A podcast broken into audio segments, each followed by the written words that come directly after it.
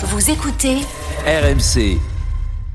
Allez, focus maintenant sur l'AC Milan, alors qui patine euh, en Italie hein, après ses défaites contre Monza et Rennes en Europa League.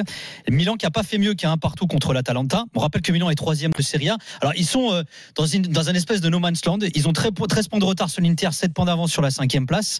Et il y a un joueur qui incarne peut-être cette inconstance de Milan, euh, Johan. C'est celui qui a marqué d'ailleurs contre l'Atalanta, c'est Raphaël Lian. Sur le micro. Tu peux refaire le. Là, là, déjà, c'est mal Lian. le nom. Lian. On dit. Lian même. Léon. C'est très mal payé pour Milan. euh, parce que contre l'Atalanta, euh, j'ai rarement vu une équipe de l'Atalanta aussi euh, en difficulté dans le jeu, aussi en difficulté physiquement,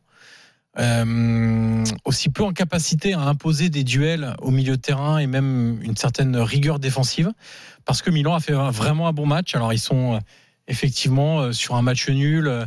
Avec en plus un but encaissé sur un penalty, les fameux penalties de la VAR euh, qui sont de plus en plus insupportables. Et d'ailleurs, euh, même Gasperini, qui est pas le dernier pour euh, pour chouiner sur l'arbitrage, euh, disait euh, ouais bah, ça c'est des pénalties de la VAR. Moi ça me plaît pas, mais, mais maintenant c'est comme ça. Et hier soir il y avait un grand débat là-dessus sur le moindre contact maintenant. Il y a des débats partout en Europe Parce que. Giroud, Giroud fait une faute sur Holm, il lève le pied, il le touche, et il le touche au niveau du bassin, haut du, ouais, haut du corps, on va dire, et Holm se tient à la tête, et comme si on l'avait touché à la tête, en fait, pendant 10 minutes.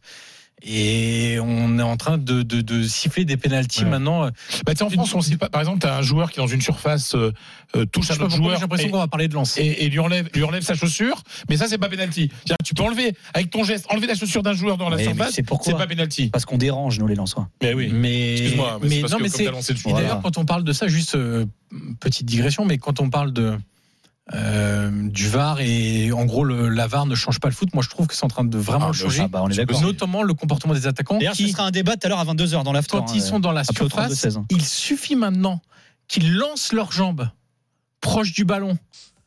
Ils savent, en se mettant, mettant la jambe dans la course du défenseur, ça fait pénalty parce que Ouais. le défenseur va shooter dans la jambe. Ouais.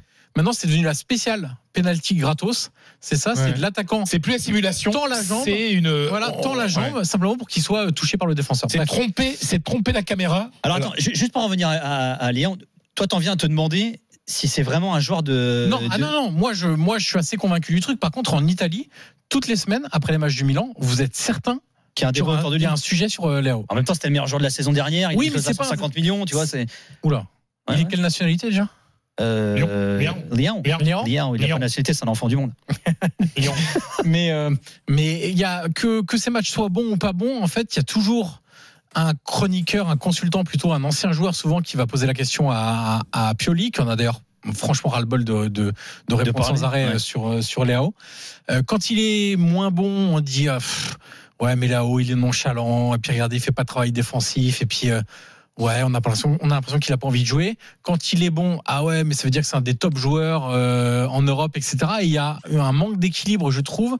Quand on parle de Léao, on attend beaucoup de lui parce que c'est effectivement un joueur important, que c'est euh, le joueur par qui tout passe au Milan. Et d'ailleurs, ça devient même un peu gênant parce que Milan avait tout fait pour que ça soit un peu moins le cas en recrutant deux joueurs à droite. Et Pulisic apporte une certaine chose, mais c'est pas un joueur de 1 contre 1, de dribbleur, de, sur, des, sur des équipes resserrées. Et puis Chokweze a beaucoup de mal à s'imposer pour le moment.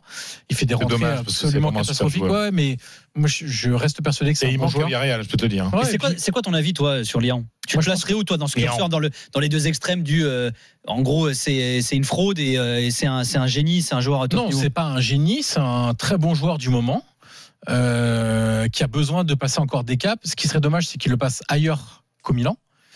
Euh, il a besoin, il y, a, il y a un truc qui est clair, c'est ce, un trop gros relâchement ou en Italie on utilise le, me- le, le- le mot cattiveria qui veut dire une sorte de c'est entre l'agressivité le côté méchant le côté concentré devant le but en gros être plus tueur devant le but et lui il a pas ça on l'a vu contre Rennes il a des occasions qui sont énormes où tu as l'impression qu'il veut juste faire le beau geste Ouais. la frappe enroulée etc D'ailleurs, alors que des fois il faudrait juste finir hein. Franchement, il la met pas, il se fait désinguer. hein. il se fait désinguer aussi, effectivement, et il met un superbe but parce qu'il est capable de ça, mais il marque pas assez. Là, ça faisait 5 mois qu'il n'avait pas marqué en championnat.